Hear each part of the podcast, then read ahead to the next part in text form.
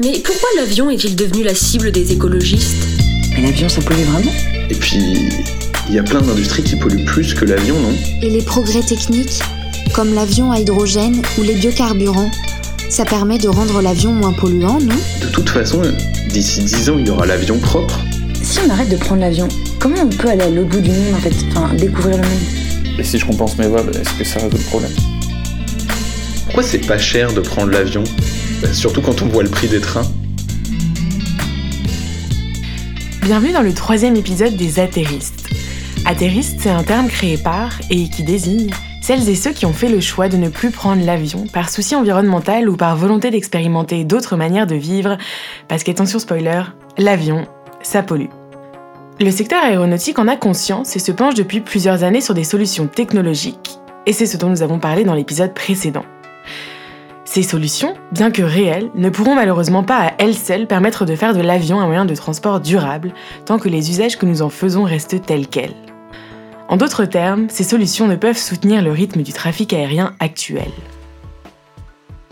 Euh, nous, alors technologiquement, il n'y a pas vraiment de solution. Enfin, l'avion à hydrogène, euh, c'est quelque chose qui peut marcher pour un avion, mais qui peut pas marcher pour une flotte mondiale parce que euh, ça demande des ressources énergétiques phénoménales. L'avion électrique, ça marche pour un avion biplace, mais pour un avion en gros porteur, c'est pas possible. Enfin, les solutions technologiques, euh, elles sont pas suffisantes. On arrive à un, à un espèce de palier technologique pour l'avion. Vous reconnaissez peut-être la voix de Madeleine, étudiante à Supaéro, avec qui j'avais discuté à l'occasion de l'épisode précédent. Madeleine nous parlait de l'engagement de certains étudiants de son école d'aéronautique en faveur d'une décroissance du secteur. La seule solution, c'est euh, la décroissance du trafic, puisque euh, si on peut pas euh, réduire la consommation, on, est obligé de réduire l'usage. Et donc pour nous, c'est la décroissance du trafic, mais une décroissance intelligente. Il faut, choisir bah, que- quels avions on fait voler, pourquoi on les fait voler, qui y volent. Il faut pas que ce soit une décroissance du trafic qui finalement euh, se finisse en juste des billets hyper chers euh, que uniquement les plus riches peuvent prendre. Et enfin voilà, il faut l'organiser pour qu'elle soit juste parce qu'il y a quand même des gens qui, qui, qui vont pouvoir voyager, voir leur famille, des choses comme ça. Et euh, du coup, il faut une décroissance du trafic, mais ouais, il faut vraiment l'organiser, la planifier.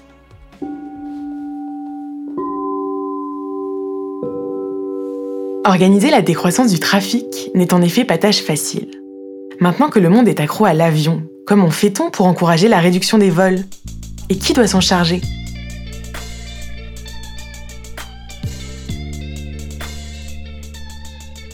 On l'a vu dans le premier épisode, l'industrie aéronautique est extrêmement concurrentielle et survit grâce à une offre bon marché, rendue possible par l'aide publique. Elle a bénéficié de mesures fiscales spéciales dès les débuts de son usage commercial pour encourager sa démocratisation. En apparence, cette stratégie a marché. Jusqu'à la pandémie, le trafic augmentait de 6% par an, ce qui peut en effet faire penser que grâce à cette aide publique et à ses prix bas, de plus en plus de gens ont accès au transport aérien. Mais si l'on veut comprendre comment faire baisser ce chiffre, si l'on veut organiser une décroissance juste du trafic, il faut aller creuser un peu plus loin. Car ce chiffre ne nous dit pas qui prend l'avion et pour quoi faire. Qui sont vraiment ces passagers qui font gonfler les chiffres chaque année? Pour trouver des réponses à ces questions, j'ai pris contact avec Johan Demoli, sociologue des transports, co-auteur de l'étude Boarding Classes, mesurer la démocratisation du transport aérien en France de 1974 à 2008. Alors tout d'abord, il y, a- une croissance qui serait visible à plusieurs échelles. Au début des années 70, on avait 1,8 milliard de passagers, donc 1,8 milliard de billets d'avion, hein, si on veut, et on en a 20 milliards en 2014. Alors ça fait que certains journaux titrent par exemple que euh, euh, chaque, euh, chaque habitant de la planète aurait pris l'avion au moins quatre fois en une, année.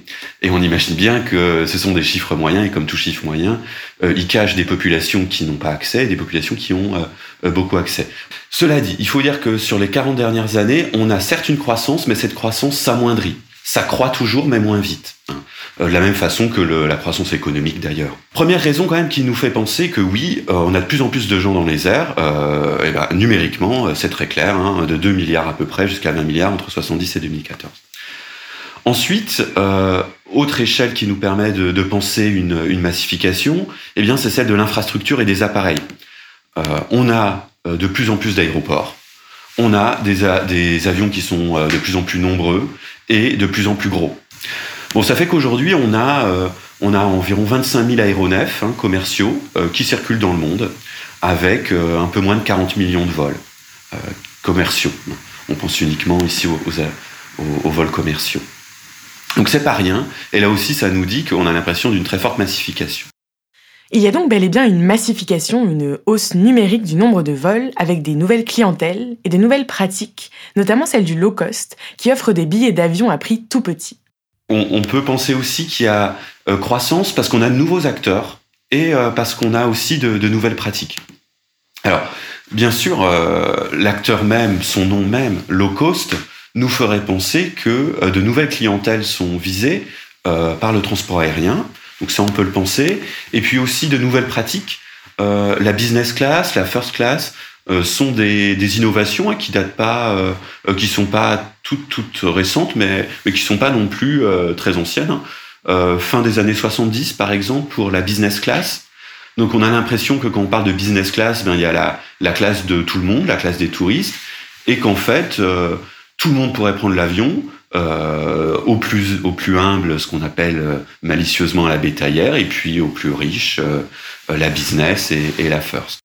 Tous ces éléments là nous font vraiment penser que il y aurait numériquement une hausse hein, du, transport aérien qui se voit. Alors est-ce que ça veut dire qu'il y a démocratisation? Ça c'est encore une autre une autre question.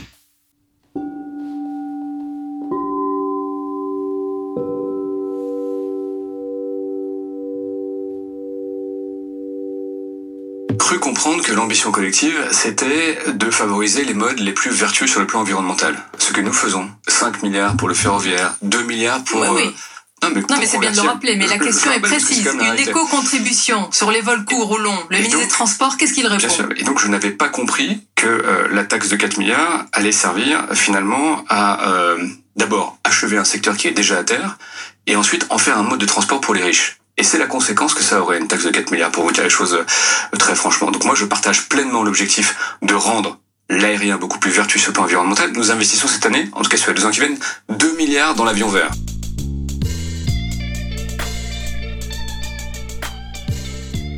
Jean-Baptiste Djebari, ministre délégué au transport, était l'invité de Sonia Mabrouk sur Europe 1 le 14 septembre 2020. La journaliste l'interroge sur une actualité forte, la Convention citoyenne pour le climat, expérience démocratique réunissant 150 citoyens tirés au sort, venait de publier les 149 propositions qu'elle avait la tâche de définir pour mener la France à baisser de 30% ses émissions de gaz à effet de serre d'ici 2030. Parmi ces propositions figurait l'adoption d'une éco-contribution sur les vols en avion, une taxe donc qui s'ajouterait au prix du billet, calculé en fonction de la distance parcourue et dont le coût global s'élèverait à 4,2 milliards d'euros pour le secteur. La rhétorique de Jean-Baptiste Djebari revient à mettre en opposition les enjeux écologiques et les enjeux sociaux. Selon lui, il n'est pas socialement juste de choisir de taxer biens et services en fonction de leur impact sur le climat, puisque cela discriminerait les classes sociales les plus modestes en leur empêchant d'y accéder. C'est justement en opposition à ce type de discours que Timothée, rencontré au premier épisode, avait lancé son initiative citoyenne européenne Férozène, nom qu'il avait d'ailleurs choisi pour souligner l'injustice sociale des exonérations fiscales dont bénéficie le secteur aérien. L'exonération fiscale sur le kérosène et en général les exonérations fiscales sur le transport aérien, c'est vraiment un, gros problème de, justice fiscale.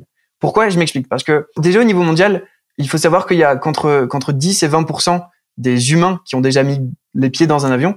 Donc ça reste une activité extrêmement extrêmement élitiste. Il faut vraiment se rendre compte que malgré ce qu'on peut dire sur le, le, la démocratisation du transport aérien, en fait, il y a plusieurs études qui montrent que ça reste en grande partie un mythe, dans le sens où même si oui, la, la population maintenant vole davantage qu'il y a quelques décennies, la plus grande partie des émissions vient des, vient des ménages les plus riches. On devrait mettre des exonérations fiscales sur les, les activités les moins polluantes et celles qui sont le plus euh, réalisées par, euh, par les gens les plus pauvres. Et malheureusement, en fait, on fait le contraire. C'est-à-dire qu'on réduit artificiellement le prix d'une activité qui, on le sait, est largement, est largement réalisée par des, par des ménages les plus riches.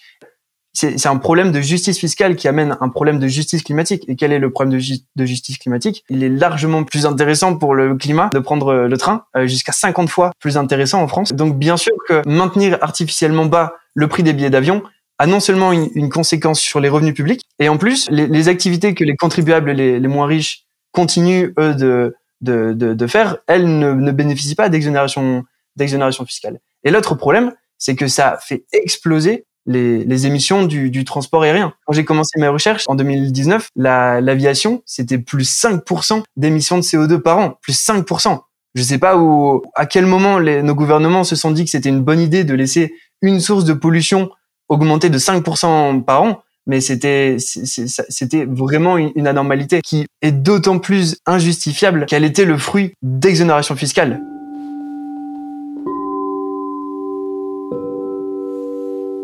Pour Timothée, ne pas taxer ce transport revient au contraire à exonérer une pratique concentrée entre les mains des plus riches. Alors, qui profite vraiment de ces prix bas? Où réside l'injustice? Il est, souvent, euh, enfin parfois en tout cas, voire souvent euh, euh, avancé qu'augmenter les prix serait justement faire en sorte que la, pratique de l'avion soit uniquement réservée aux privilégiés.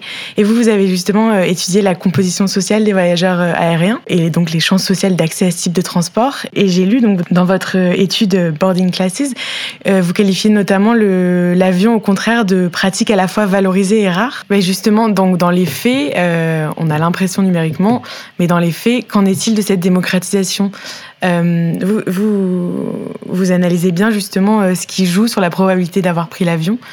Euh, et, il me semble justement que vous parlez de différents types de démocratisation.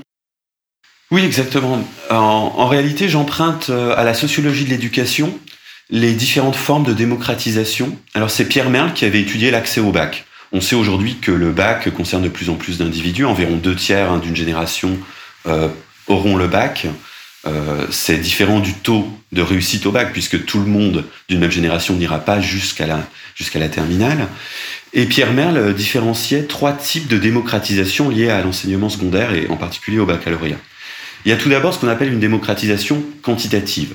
C'est ce qu'on appelle la massification ou la banalisation.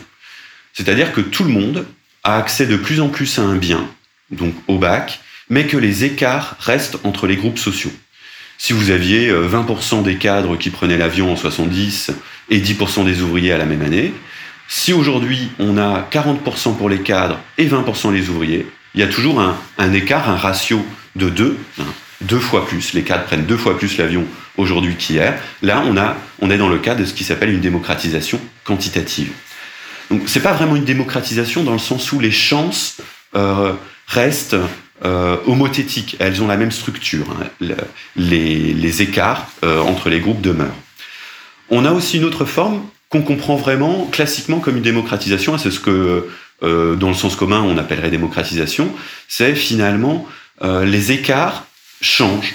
C'est-à-dire qu'il y a une, forme de rattrapage des, des, catégories qui avaient le moins accès aux catégories relativement aux catégories qui avaient le plus accès. Il y a en quelque sorte des formes de convergence entre les groupes sociaux. Ça, c'est vraiment euh, la forme de démocratisation qualitative. dire, par exemple, que tout le monde, alors que euh, les, enfants d'ouvriers ont de plus en plus souvent le bac, alors que les enfants de cadres, eh bien, euh, leur probabilité demeure relativement constante. Voilà, c'est ça, c'est la démocratisation qualitative. Et enfin, Pierre Merle l'avait noté pour le baccalauréat, c'est qu'on a une forme de démocratisation ségrégative. C'est-à-dire que certes, on accède peut-être de plus en plus au bac, mais il y a des formes de ségrégation, des formes de segmentation du baccalauréat. Euh, pour le dire vite, aux classes populaires, les formes les moins valorisées de baccalauréat, baccalauréat professionnel, technologique, et euh, aux classes dominantes, eh bien, euh, les formes les plus privilégiées du bac, à l'époque, hein, le bac S, spécialité maths, ou le bac ES, spécialité maths, etc. Hein, plutôt des bacs généraux. Bon, alors pourquoi reprendre ça à l'aviation civile? Eh bien, parce qu'en fait, quand on parle de démocratisation, on confond souvent les trois formes et on oublie que la démocratisation passe par des canaux très différents et euh, qu'elle a donc des résultats euh, extrêmement variés. Alors pour le cas euh, de l'aviation civile, que se passe-t-il? Il y a une, démocratisation quantitative que l'on voit hein, par les chiffres qu'on a qu'on a a entreaperçus tout à l'heure. Hein. Il y a de plus en plus de personnes effectivement qui, prennent l'avion. Toutefois, les écarts entre les groupes sociaux polaire hein, euh, entre cadres sup et ouvriers, pour le dire vite, demeure, euh, même s'il y a une forme d'ouverture à des groupes qui étaient auparavant euh, assez exclus hein, de, du transport aérien. Je pense notamment aux étudiants. Je pense notamment aux immigrés ou aux, aux non-natifs, hein, pour le dire vite, aux, personnes qui ont acquis la nationalité française. Et donc, démocratisation quantitative importante, démocratisation qualitative nuancée à certains groupes, et enfin, on aperçoit par contre très clairement une forme de démocratisation ségrégative. Alors, en quoi elle consiste la démocratisation ségrégative pour le transport aérien? Eh bien, à la fois sur les types de compagnies qu'on va prendre, euh, à la fois sur les types de séjours que l'on va faire. On va peut-être multiplier les séjours euh, pour les plus, euh, pour les plus favorisés, et puis aussi variété des destinations. Le long courrier reste très clairement une pratique de classe dominante. Voilà donc pour, pour brosser très vite ces trois formes de démocratisation euh, qui sont vraiment importantes à dissocier analytiquement pour mieux comprendre ce qui se passe dans, dans le secteur.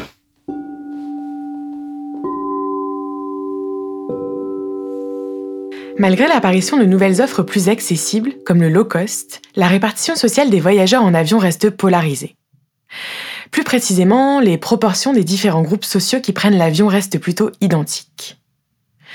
Si numériquement le nombre de passagers augmente, le constat n'est donc pas suffisant pour conclure que des billets à bas prix permettent à plus de personnes d'accéder à l'avion. Et c'est ce que me confirmait Johan Demoli. Alors en réalité, ce qui se passe, c'est que le, il faut bien garder à l'esprit que le prix du billet demeure euh, euh, tout de même un, un coût, mais relativement minoritaire dans l'ensemble du voyage. Euh, finalement, euh, quand on prend l'avion, c'est souvent pour, évidemment, hein, pour aller loin. En moyenne, c'est au moins 1000 km pour, un, pour, un Français, pour un Français qui aura voyagé, contre 500 pour, pour le train. donc, en général, on n'a pas trop de résidences secondaires qui nous permettent de minorer les coûts de l'hébergement. bref, donc il y a de l'hébergement aussi qui vient surajouter au prix du billet, de telle sorte que le seul prix du billet ne suffit pas pour rendre le voyage possible. ça, c'est un élément, euh, essentiel. Alors, le low cost, euh, bien sûr, il va minorer l'importance du capital économique, mais il ne va pas minorer du tout l'importance du capital culturel. Autrement dit, pour réserver euh, un billet d'avion, il faut bien sûr avoir maintenant une connexion Internet, il faut avoir un emploi du temps et un planning relativement connu, ce qui est très difficile pour pour ces personnes biactives, plutôt de classe populaire, salariés d'exécution, qui ont des plannings extrêmement contraints, extrêmement complexes, avec des rythmes qui euh, se décident euh, euh, souvent d'une semaine à l'autre. Hein.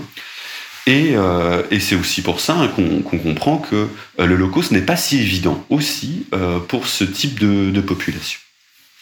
Alors, le low cost, par ailleurs, il concerne des voyages qui sont extrêmement précis le low cost ne va pas permettre la démocratisation du long courrier. On a bien vu que, à contrario, quand il l'essaye, ça marche euh, assez mal. Hein. En France, on a moins d'études là-dessus. En Grande-Bretagne, c'était très clair. Euh, le low cost était utilisé pour multiplier les voyages, euh, des petits voyages. Alors, on comprend bien pourquoi des petits voyages. Eh bien, parce que finalement, le petit voyage, c'est quelque chose qui, qui ne nécessite pas des frais d'hébergement énormes. Et donc, on, peut, on peut faire ce qu'on appelle les gateways. Hein, euh, en anglais, euh, des, petits, des petits tours, des petits week-ends. Et euh, essentiellement, en Grande-Bretagne, on, a l'impression que ça marche très bien. D'abord parce qu'il y a des compagnies historiques hein, qui, sont, qui sont installées en Grande-Bretagne. Et puis aussi, la dimension insulaire fait que prendre l'avion est, une expérience quand même beaucoup plus généralisée en Grande-Bretagne qu'en France. Donc c'est pour ça qu'en France, je suis pas certain que, que ces phénomènes soient si, si forts. Et enfin, je pense qu'inversement, lorsque les coûts d'hébergement sont bas, le low cost peut être utilisé euh, par des catégories qui n'utilisaient pas l'avion. En particulier, euh, euh, nos étudiants qui prenaient assez peu l'avion. Si aujourd'hui ils le prennent plus, c'est aussi parce que cette mobilité, c'est une mobilité entre pairs, entre collègues, hein, entre camarades. je suis allé dans un Erasmus une année, je retourne là-bas, j'invite des amis qui ont une solution d'hébergement gratuite de telle sorte que finalement le low cost ici est véritablement du low cost pour tout le voyage et pas simplement, enfin pour tout le séjour et pas simplement pour le trajet. Je pense qu'il s'agit aussi de la même, chose pour, euh, pour le recours au low cost, pour les, les, le retour au, bled, le retour au pays. Hein. Il, y a, une sociologue, Jennifer Bidet, euh, qui a fait une, très belle étude sur ce qu'elle a appelé le retour au bled. Et dans ce cas-là, effectivement, on minore les séjours, les séjours du point de vue de l'hébergement, parce qu'on est hébergé chez des proches ou dans des résidences secondaires qui sont beaucoup moins coûteuses que ce qu'elles seraient en France où les prix de l'immobilier demeurent, demeurent très élevés. Et il y a quelque chose qu'on oublie souvent, qui pourtant est percutant quand on regarde les chiffres, c'est aussi l'importance du temps libre. Le temps libre, c'est essentiel dans, dans, le fait de prendre l'avion parce que quand même, quand on y pense, tout ça est très long. Euh, aller à l'aéroport, prendre l'avion, on, on, fait pas 8 heures d'avion euh, euh, pour y passer 3 jours. C'est quand même quelque chose de rare, même si c'est intéressant. Euh, et en l'occurrence, nos agriculteurs, certains indépendants, sont des populations qui sont très peu concernées euh, par l'avion. C'est des, euh, quand vous êtes agriculteur, vous absentez deux semaines de votre exploitation, c'est extrêmement complexe. Hein. Mis à part d'être un gros agriculteur, mais dans ces cas-là, vous n'êtes pas tout à fait un agriculteur comme un autre. Quoi. Voilà, donc le temps libre euh, est essentiel et c'est pas anodin justement que nos étudiants euh, soient aussi des populations qui, euh, qui ont un usage de l'avion euh, important désormais. Vous l'avez un peu dit, mais effectivement, il n'y a pas seulement le capital euh, économique qui rentre en jeu dans le, dans le fait de prendre l'avion, même si à un moment donné on peut se le permettre. J'imagine qu'il y a aussi des barrières euh, sociologiques qu'on se met en fonction de comment est-ce qu'on se perçoit dans l'espace social, quel type de pratiques est-ce qu'on a l'impression que qui sont adaptées à notre euh, environnement social. Est-ce que du coup ça, ça joue effectivement sur la, la, sociologie des, des, voyageurs? Oui, alors tout à fait. En fait, euh, Pierre Bourdieu, dans la distinction, dit bien que nos, styles de vie, nos pratiques culturelles, nos pratiques de loisirs sont influencés par, euh, par trois dimensions. Le capital culturel, euh, pour le dire vite, hein, capital culturel, c'est souvent le, le, type de diplôme que j'ai, hein, euh, mais aussi par le capital économique, l'ensemble des actifs dont je dispose, et puis il parle aussi d'une forme de trajectoire sociale hein, qui détermine aussi les, les, pratiques sociales. Eh bien, euh, les deux premières là sont essentielles. Le capital économique, évidemment, il reste, euh, reste très important euh, dans, ces types de pratiques, parce que finalement, c'est souvent des pratiques de, de, loisirs. On y reviendra certainement tout à l'heure. Et le loisir dans les vacances reste quand même accessible plutôt à des personnes qui détiennent du capital économique. Ensuite, ce qu'on avait trouvé avec, avec la collègue Jeanne Subtil avec laquelle on avait fait l'étude, c'est que le capital culturel, il joue un rôle déterminant. Alors pourquoi le capital culturel joue un rôle déterminant? Bien parce que finalement, aujourd'hui, euh, il est assez clair qu'il y a une forme très valorisée de capital dans les relations sociales, c'est le capital cosmopolite. Hein. il y a une façon de se classer par rapport aux autres. Hein, avoir des pratiques, c'est aussi ne pas en avoir d'autres, se moquer de celles des autres. Euh, aller à l'étranger, c'est euh, euh, ne pas aller euh, au camping, c'est aussi euh, ne pas être taxé de, de mesquin, de petitement français ou, ou de localiste ou de franchouillard. Hein. C'est ces formes qui peuvent être valorisées. Alors pas partout, hein. il y a, a d'autres personnes qui valorisent au contraire des formes de, de tourisme plus, plus local. Et en l'occurrence, tout de même, euh, le capital culturel euh, valorise ces expériences cosmopolites. C'est vieux, c'est ancien. Il y avait euh, le Tour d'Europe qui était valorisé par les élites européennes dès le dès le début, enfin même la fin du 18e et le début du 19e siècle. Hein. C'était un rite initiatique. On allait faire le tour des, cours, on allait faire le tour des grandes capitales. Évidemment, on passait par l'Italie, on passait par la France, on passait aussi par les pays du Nord. Euh, c'était, c'est quelque chose qui, qui reste aujourd'hui. Euh, Moi-même, qui suis universitaire et qui vois beaucoup de CV, j'ai cru comprendre ces dernières années que euh, de plus en plus, je vois une rubrique voyage. Hein, je vois une rubrique voyage. Et bien sûr, euh, voyage, c'est pas euh, Lyon, euh, Lille et Dunkerque. non, c'est c'est Paraguay, Canada et, et Japon. Voilà, tant de pays qui sont accessibles, évidemment plutôt par les airs, parce que si on y allait par par bateau, ce serait un peu long quand même. J'ai l'impression du coup qu'en fait, il y a vraiment euh, une histoire de capital économique, mais en fait que le symbolique euh, a une place tout aussi importante, voire plus importante en fait dans le fait, euh, dans, la répartition des, des voyageurs en fait. Oui, assez, assez certainement. Et ces dimensions symboliques ne sont pas du tout distribuées aléatoirement dans l'espace social. Hein, pour le dire vite, la dimension symbolique est, elle, est très importante pour, euh, pour les classes dominantes. Alors pas n'importe lesquelles, certainement celles qui ont un peu plus de capital économique que de capital culturel. Pour le dire vite, plutôt un cadre commercial qu'un qu'un enseignant du secondaire. Euh, ce sera investi différemment, l'usage de l'avion. J'imagine que pour les, les ouvriers, les employés qui, qui prennent l'avion, ces dimensions symboliques sont certainement moins fortes.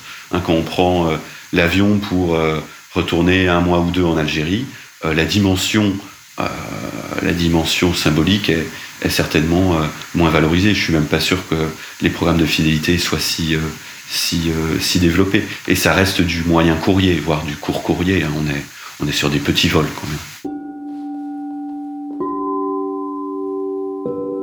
Contrairement à ce qu'avance Jean-Baptiste Djebari, proposer des billets d'avion à tout petit prix ne permet donc pas nécessairement à plus de catégories sociales de prendre l'avion. D'une part, parce que le prix du billet ne constitue qu'une petite partie du coût d'un voyage, et d'autre part, parce que le budget n'est pas la seule chose que l'on prend en compte quand l'envie nous prend de changer d'air. Il faut aussi avoir un travail qui nous permet de partir en vacances, c'est-à-dire être en capacité de pouvoir prendre des congés et avoir un emploi du temps suffisamment stable. Et prendre l'avion n'est pas non plus une pratique symboliquement neutre. Ça n'est pas parce qu'on a suffisamment d'argent pour acheter un vol low cost qu'on en a suffisamment pour le reste du voyage, et ça n'est pas parce qu'on a suffisamment d'argent pour voyager que l'on va forcément vouloir le dépenser de cette façon. Comme tout service qui s'achète, les billets d'avion ont une charge symbolique à laquelle on s'identifie ou non. Pour prendre une comparaison simple, ça n'est pas parce qu'on a suffisamment d'argent pour se payer une nuit dans un hôtel de luxe que c'est une pratique à laquelle on va s'adonner. Si ça n'est pas dans nos habitudes ou si nous ne sommes pas familiers des codes de l'hôtellerie de luxe, il y a peu de chances qu'on ait envie de s'offrir cette expérience. Prendre l'avion est quand même euh, une expérience qui, demeure euh, minoritaire hein, par an. Euh, on a environ 25% des Français qui auront pris l'avion au moins, une fois. Hein, au moins une fois. Donc une personne sur quatre. Par contre, on n'a pas du tout de chiffres sur, sur 100 Français. Combien, au cours de leur vie, ont pris au moins une fois l'avion Ce sont des chiffres qu'on ne connaît pas. On imagine que ces chiffres augmentent. Mais on imagine quand même qu'il y a une partie de la population qui n'aura jamais pris l'avion. je pense en particulier aux générations les plus anciennes, en particulier aux femmes, euh, c'était une expérience qui était, euh, euh, si ce n'est rare, peut-être inaccessible. Donc, bien sûr, il y a, une forme, de rêve qui est liée aussi, il, ne faut pas se leurrer, hein, à une forme masculiniste euh, de, de l'aviation civile. Il faut bien penser l'avion euh, quand même comme un lieu extrêmement masculin, hein, avec une division genrée du travail extrêmement claire. Aux hommes, le cockpit, aux femmes le service et le soin des passagers. Il n'est pas anodin qu'on mette beaucoup en scène euh, des hôtesses de l'air, euh, souvent en tenue euh, féminisée de façon extrêmement stéréotypée, la jupe, le maquillage, les talons, extrêmement pratique hein, d'ailleurs quand on est dans un vol avec turbulence, on peut l'imaginer. bref, il y a cette division genrée qui fait aussi du, voyage en avion euh, quelque chose, j'aurais envie de dire, de l'ancien monde viriliste, euh, qui est quand même, euh, qui est quand même omniprésent. Hein. finalement, l'avion dans les années 60, qu'est-ce que c'était? C'était quelque chose pour businessmen. Avec des femmes qui s'occupaient d'elles de la même façon, de pardon, de ces passagers, de la même façon que ces hommes avaient des femmes au bureau, secrétaires pour s'occuper d'eux, et avaient aussi chez eux des femmes qui s'occupaient de leurs enfants pendant qu'ils étaient absents. Bref, euh, il y a quand même cet imaginaire qui reste. Euh, euh, les, imaginaires et les images valorisées dans nos sociétés sont toujours, et enfin, encore des images liées aux univers masculins. Et je crois que l'avion, l'avion typiquement l'incarne. Même si, évidemment, ça change.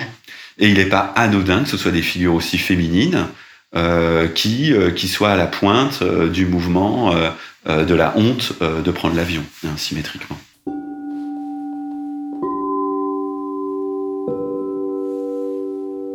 Prendre l'avion ou ne pas prendre l'avion est donc loin d'être un choix qui se fait uniquement en fonction du prix du billet. À partir de ce constat, Johan Demoli et sa collègue Jeanne Subtil ont cherché à comprendre qui faisait gonfler les chiffres du transport aérien. Une des conclusions notables de, l'article que vous avez écrit, c'est notamment le fait qu'il y a une augmentation des vols, ça c'est très clair, c'est très net, et euh, finalement plutôt que ce soit en fait une multiplication des voyageurs, ce qu'on entend souvent, euh, c'est vraiment une multiplication des voyages, donc c'est-à-dire ceux qui voyagent déjà voyagent encore plus. Euh, alors ça c'est quelque chose de classique dans la rhétorique, dans la rhétorique des, entreprises. low cost de dire, certes, nos conditions de travail sont dégradées, certes, nos conditions de, de service sont dégradées, vous devez attendre plus longtemps, vous attendez dans des terminaux d'aéroport moins bien aménagés, euh, vous pouvez pas échanger vos billets, etc. Euh, certes, mais en quelque sorte, nous travaillons pour le bien commun. Euh, et cette rhétorique-là, euh, on avait envie, avec euh, Jeanne Subtil, de la, comme on dit aujourd'hui, challenger. On s'est dit, bon, qu'en est-il vraiment? Y a-t-il vraiment une multiplication des voyageurs? Nous, ce dont on s'est aperçu, c'est plutôt qu'il y a une multiplication des voyages. Alors, qu'est-ce à dire? Eh bien, ce qu'on s'est amusé à faire, c'est qu'on a pris tous les voyages parcourus en France, alors plus exactement par un échantillon représentatif de Français. Et on a regardé euh, quelle est la part de Français qui parcouraient 10%, des, des 10 de la distance, 20% de la distance, 30% de la distance, etc. En fait, on fait la même chose pour la répartition des revenus, avec la création de ce qu'on appelle euh, l'indicateur de Gini, qui varie de 0 à 1. 0, tout le monde percevrait le revenu moyen, et 1, une seule personne aurait toutes les richesses et tout le reste aurait zéro. On a un indicateur qu'on peut construire de la même façon pour la distance. Voilà, est-ce que euh, sur les, milliards de kilomètres parcourus en France, combien euh, chaque euh, pourcentage de la population, chaque percentile de population en parcourt? Eh bien, ce dont on s'aperçoit, c'est que cet indicateur, il est de plus en plus inégalitaire. Dans les années 80, cet indicateur, il était à 0,5. 0,5, c'est un pays avec un système de redistribution euh, qu'on va dire euh, convenable, avec un peu d'état euh, d'état social. 0,7, on est vers le Brésil. Eh bien, c'est exactement ce qui se passe. On passe d'un système de redistribution de type Grande-Bretagne à un système de type Brésil. Voilà, un, un, indice de Gini qui passe de 0,5 à 0,7 entre les années 80 et la fin des années 2000. Autrement dit, les voyages sont de plus en plus concentrés aux mains euh, de quelques passagers. C'est un constat qu'on retrouve dans d'autres pays. En Suède, 3% euh, de la population avait fait au moins 6 voyages en avion en 99-2000 et euh, parcourait quasiment un quart de la distance internationale parcourue en Suède. Et cette concentration, c'est pas simplement qu'elle soit forte, mais c'est qu'elle s'accentue. Et il est probable qu'elle s'accentue aussi, et malgré l'émergence de ces, de ces nouveaux acteurs. Et c'est pour ça qu'on a parlé de multiplication des, des voyages plutôt que des voyageurs.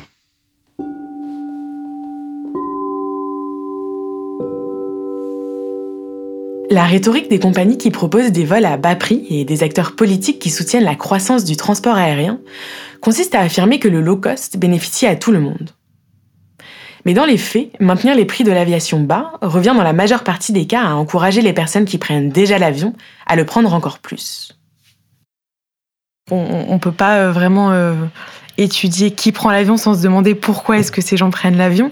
Euh, vous avez mentionné là, jusqu'à présent le, tourisme essentiellement, mais vous distinguez deux grandes catégories d'usages, il me semble, donc les usages professionnels et les usages personnels, peut-être qu'on pourra préciser. Est-ce que justement vous pouvez nous décrire ce que ces catégories recoupent et, nous parler du ratio entre motifs personnels et motifs professionnels? Alors effectivement, alors on parle de de motifs euh, professionnels lorsque euh, est envoyé dans le cadre de son euh, travail, de ses études, pour aller en voyage. Pour un universitaire, c'est aller en colloque à l'étranger. Pour un étudiant, c'est aller dans son Erasmus. Pour un cadre commercial, c'est aller démarcher, faire du prospect dans un autre pays, etc. Si jamais je fais un colloque et qu'ensuite je fais une petite visite touristique, euh, en général, on considère quand même qu'il s'agit de déplacements professionnels. Parce que finalement, le billet d'avion, il est payé d'un point de vue euh, professionnel. Et c'est assez rigolo, parce que ça veut dire que finalement, hiérarchiquement, on considère que le professionnel l'emporte sur le loisir. Euh, ensuite, ce qui se passe, très clairement, d'un point de vue tendanciel, on a de plus en plus de voyages de loisirs. Si l'avion se massifie, c'est essentiellement par le loisir. dans les années 70, un voyage sur deux était fait pour le, euh, pour le professionnel, et donc euh, un voyage sur deux pour le loisir. Aujourd'hui, on est plutôt à 80% de loisirs et à 20% de professionnels.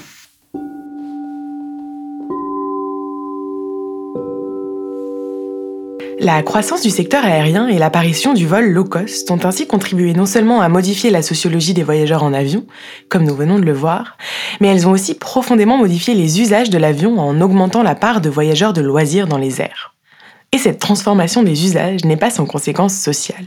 Il y a quand même une, forme très claire de hiérarchie entre les usages. Euh, c'est assez amusant de savoir que la classe économie s'appelle souvent la classe touriste euh, dans pas mal de, compagnies aériennes. Euh, parmi ceux qui aiment vraiment les... Alors, ils s'appellent les AvGeeks. Je ne sais pas si vous connaissez ce terme, les AvGeeks. Ce sont les Aviation Geeks, ceux qui adorent l'avion. Alors, il y a, un très joli site qui s'appelle Flight Report, qui est nourri de récits de passagers qui racontent de bout en bout, mais vraiment de leur départ de leur domicile jusqu'à leur arrivée dans l'hôtel, voire quelques photos de l'hôtel, ils, font un récit circonstancié avec photos euh, de, leur, euh, de leur voyage en avion. Euh, ce qu'on peut voir, c'est que ces individus, ils se moquent très souvent des gens qui sont dans la bétaillère. La bétaillère, c'est la classe économie, c'est la classe des touristes. Eux adorent raconter leur voyage en business, leur voyage en classe avant. les termes ne sont pas neutres, hein, avant-arrière, le bas, le haut. On voit tout de suite qu'il y a des formes de hiérarchie symbolique très fortes. Cette hiérarchie, elle est de plus en plus forte. Euh, quand on regarde le prix d'un billet euh, Londres-New York sur 50 ans, alors ce prix, il a certes baissé. Il a baissé, euh, mais quand même quand on, réfléchit en euros constants, hein, il a baissé. Cela dit, l'écart entre le billet le plus luxueux et le billet le, le moins cher, il augmente très fortement depuis un demi-siècle. C'est-à-dire que l'hierarchie, elle se elle se renforce même. Comme si finalement on avait euh, en quelque sorte dit que cette massification, euh, elle ouvre à trop de personnes et donc il faut en quelque sorte s'en garder et euh, accroître encore ces hiérarchies. ça se voit très clairement sur l'espace qu'occupent les sièges. Aujourd'hui, un passager avant a beaucoup plus de place dans sa cabine qu'un passager avant il y a 40 ans. Très clairement. Euh, il y avait une économiste qui s'est amusée à calculer l'indice de Gini, mais elle montre que cet indice d'inégalité d'occupation de l'espace dans les avions augmente très fortement euh, ces, ces, dernières décennies. Autrement dit, quand vous voyagez en first ou en business aujourd'hui, vous occupez beaucoup plus d'espace qu'il y a 30 ans. Et euh, vous mettez en scène hein, des, euh, des différences qui sont beaucoup plus fortes. Qui paye ces billets business? Qui paye, qui paye de la first? Même si la première, c'est un petit peu différent. C'est très souvent des billets d'entreprise, des billets payés par l'entreprise. C'est pas anodin et ça rappelle d'autres hiérarchies qui, qui se passent euh, sur le sol, où finalement les classes dominantes, oh, on, va, on, va, on va être un peu, euh, un peu taquin, disent toujours que les classes dominées sont très aidées. Et les classes populaires euh, reçoivent sans cesse des aides, alors qu'en l'occurrence, ces classes dominantes sont subventionnées de toutes parts. Euh, par exemple, le billet d'avion est très souvent pris en charge par l'employeur. Quand cet employeur n'est pas autre que le passager lui-même, hein, lorsqu'il est profession libérale ou lorsqu'il est, euh, ou est patron indépendant. La majeure partie de, de la première classe en TGV, hein, c'est des voyageurs pro. Hein, là encore, c'est l'employeur qui subventionne la mobilité euh, de nos salariés les plus, les plus qualifiés. Et on le voit aussi pour la voiture. Pour la voiture, la voiture de fonction, la voiture de service euh, sont typiquement euh, des voitures euh, accordées à des cadres, des cadres supérieurs. Alors parfois aussi à des techniciens, mais dans ce cas-là, il s'agit plutôt de voitures de service hein, qui ne peuvent pas avoir le même usage. Et puis enfin, très longtemps, il y a eu une indemnité kilométrique dans le barème, dans des frais kilométriques pour l'impôt sur le revenu, qui était d'autant plus élevée proportionnellement que ma voiture était puissante. Alors ça, c'était quand même euh, quelque chose qui était une, subvention déguisée à la grosse voiture. Hein. Bon, vous aviez une grosse berline allemande, euh, vous étiez beaucoup plus remboursé de frais à kilomètres euh, égaux que si vous aviez une toute petite Renault, hein, ce qui est quand même assez, assez incroyable. Avec la transformation des usages de l'avion, une hiérarchie symbolique s'est instaurée. Les hiérarchies sociales que l'on peut trouver au sol se sont retrouvées transposées symboliquement au sein de la configuration spatiale de l'avion. Comme si l'avion était devenu un microcosme, une société miniature, où auraient été reproduites les inégalités sociales. Et il n'y a pas que la place occupée dans l'avion comme symbole et reflet de son statut social. Il y a aussi une nouvelle logique hein, de la grandeur, c'est euh, euh, on est en haut de la hiérarchie sociale lorsqu'on est très mobile. Et en l'occurrence, l'immobilité euh, des autres permet la mobilité des uns. C'est un petit peu ce qui se passe à l'aéroport. Les agents de sécurité, les agents de sûreté sont des personnes qui sont immobiles hein, et qui sont là pour assurer la mobilité des plus dominants. un steward ou même une hôtesse de l'air, un PNC, un personnel euh, navigant, euh, un PNT euh, technique, sont en quelque sorte aussi des gens un peu immobiles, parce que finalement, ils sont dans un avion, mais qui est une sorte d'espace, d'espace fixe pour eux, un espace de travail. Et là encore, ce sont quelque sorte des, ce sont cette fois-ci des mobiles, mais qui permettent la mobilité des autres. Il y a, une forme quand même de hiérarchie de cette mobilité, et elle est, tout à fait euh, au plus haut point lorsqu'on cumule euh, la mobilité pro et la mobilité perso. Ça, c'est très clair.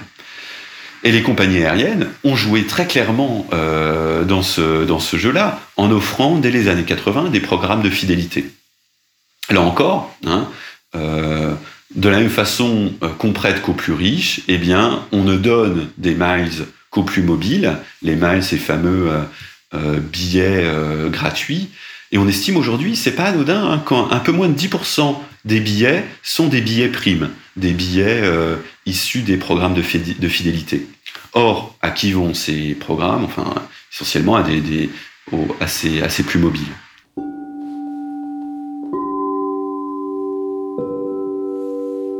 L'a vu, le low cost ne bénéficie pas à tout le monde, mais permet plutôt à ceux qui prennent déjà l'avion de le prendre plus souvent. Et au-delà de ne pas bénéficier à tout le monde, notamment aux catégories sociales les plus populaires, c'est une offre qui vient renforcer des inégalités qui sont déjà là, et même en créer de nouvelles. Des inégalités au sein de l'avion lui-même, avec une hiérarchie des passagers d'une part, et une inégalité d'accès aux biens et services proposés lors du voyage d'autre part, et des inégalités entre les personnes qui prennent l'avion et celles qui ne le prennent pas.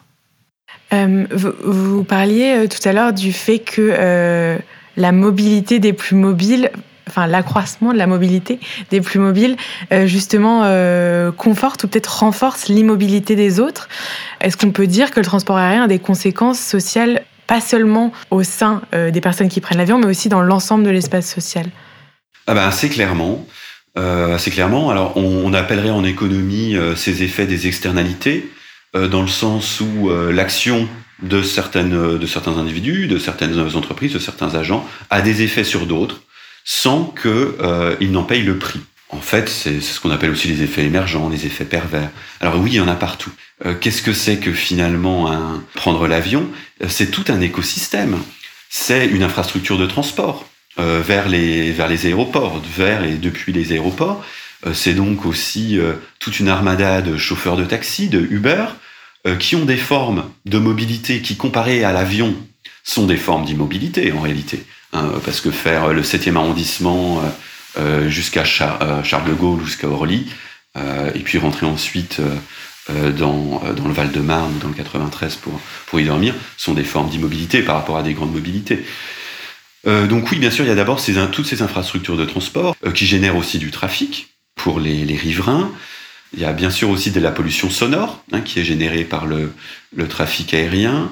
il y a de la pollution de l'air euh, évidemment, hein, les, couloirs aériens, un collègue Frédéric de Brusquès l'a bien montré, euh, sont, euh, sont en général les plus, les plus nuisibles pour les populations qui n'arrivent pas à se mobiliser et donc qui sont souvent les, les, catégories les plus populaires.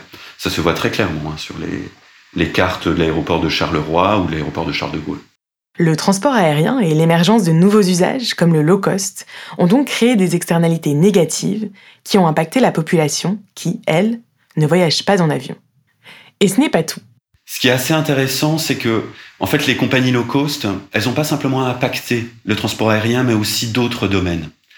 Euh, par exemple, c'est aussi avec l'émergence du low cost dans l'aérien qu'on a des transformations du chemin de fer.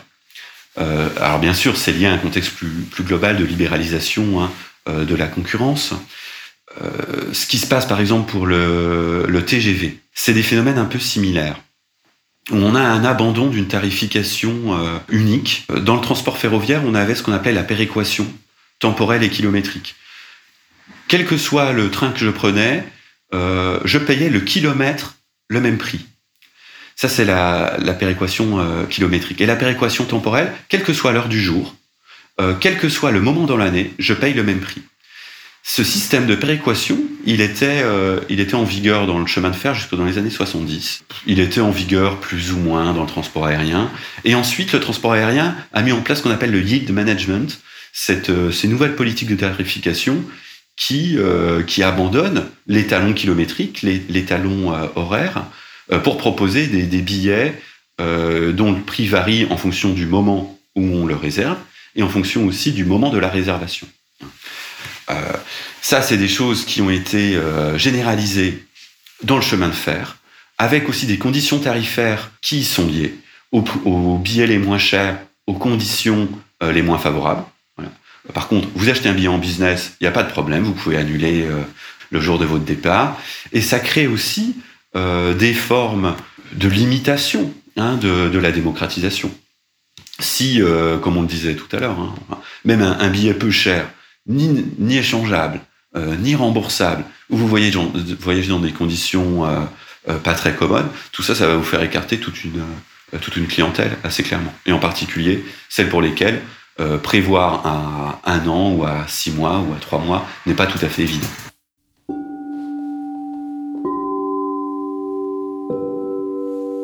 En somme, le low cost permet à des nouveaux usages de l'avion d'émerger, mais continue d'exclure toute une part de la population.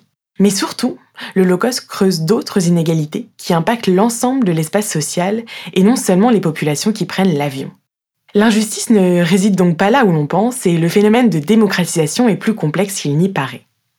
Des billets à petit prix encouragent finalement celles et ceux qui prennent déjà l'avion à le prendre davantage, ce qui renforce les effets pervers de l'aviation, dont sont victimes en priorité les catégories sociales les plus populaires. Connaître la composition sociale des voyageurs en avion et les raisons qui les poussent à embarquer nous permet d'imaginer l'organisation d'une décroissance du trafic qui soit juste. Juste, c'est-à-dire qui ne profite pas à une partie de la population plus qu'à une autre. Enfin, cela nous permet au moins d'évoquer des pistes dont nous parlerons au prochain épisode. En attendant, je vous dis merci beaucoup d'avoir écouté ce troisième épisode des Atterristes. S'il vous a plu, n'hésitez pas à le partager autour de vous et à laisser 5 étoiles sur Spotify ou sur Apple Podcast, ça aide à la visibilité. Il a été produit par l'association Notre Choix, pensé, raconté et réalisé par Alice Dominé et mixé par Adrien Pinet. Les illustrations et l'identité graphique ont été réalisées par Alice Descamps et la musique composée par Marius Cluse. Merci infiniment à toutes les participantes et à tous les participants qui ont accepté de venir partager leurs connaissances ici. À bientôt pour l'épisode 4.